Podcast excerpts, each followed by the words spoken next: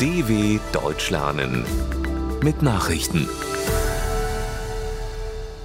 Freitag, 23. September 2022, 9 Uhr in Deutschland. Ostukraine soll über Beitritt zu Russland abstimmen.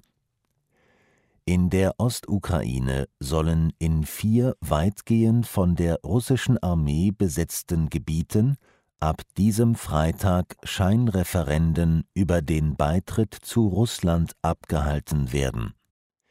Die völkerrechtswidrigen Abstimmungen, die vom 23. bis 27.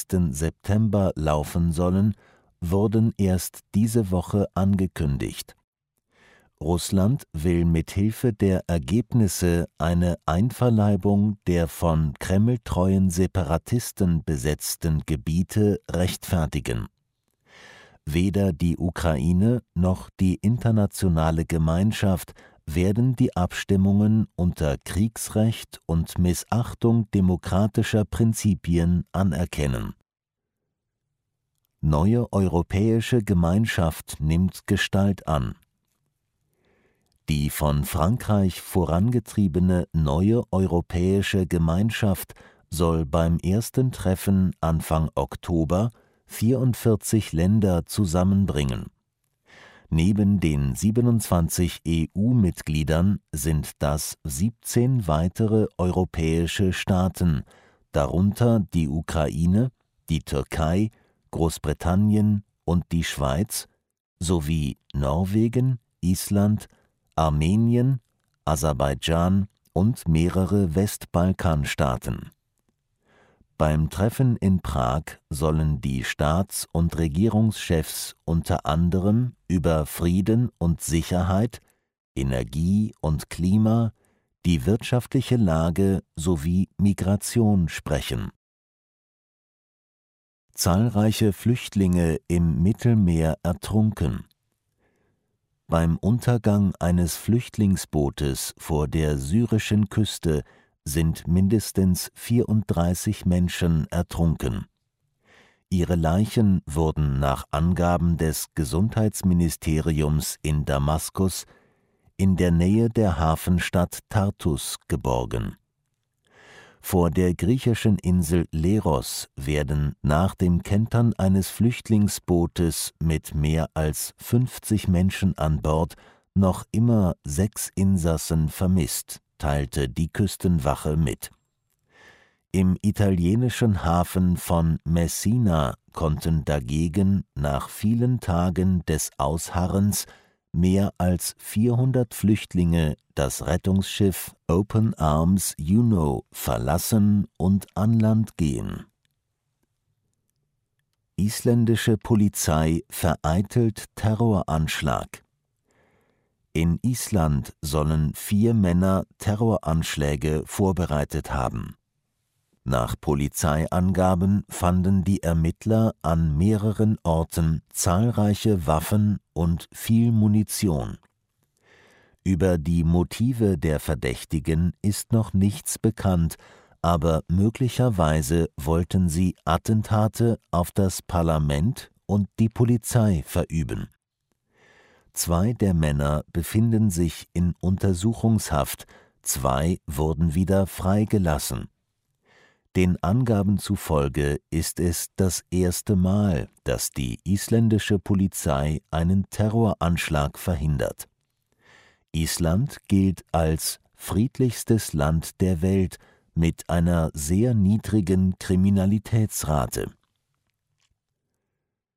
Weltweite Proteste von Fridays for Future Die Klimaschutzbewegung Fridays for Future hat zu einem internationalen Klimastreik aufgerufen.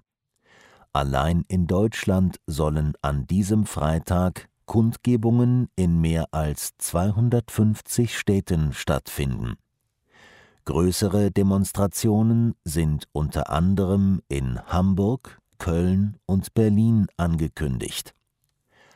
Eine zentrale Forderung ist die Einrichtung eines staatlichen Sondervermögens für Klimaschutz in Höhe von 100 Milliarden Euro, das nach dem Vorbild des neu angelegten Sonderfonds für die Bundeswehr konzipiert ist.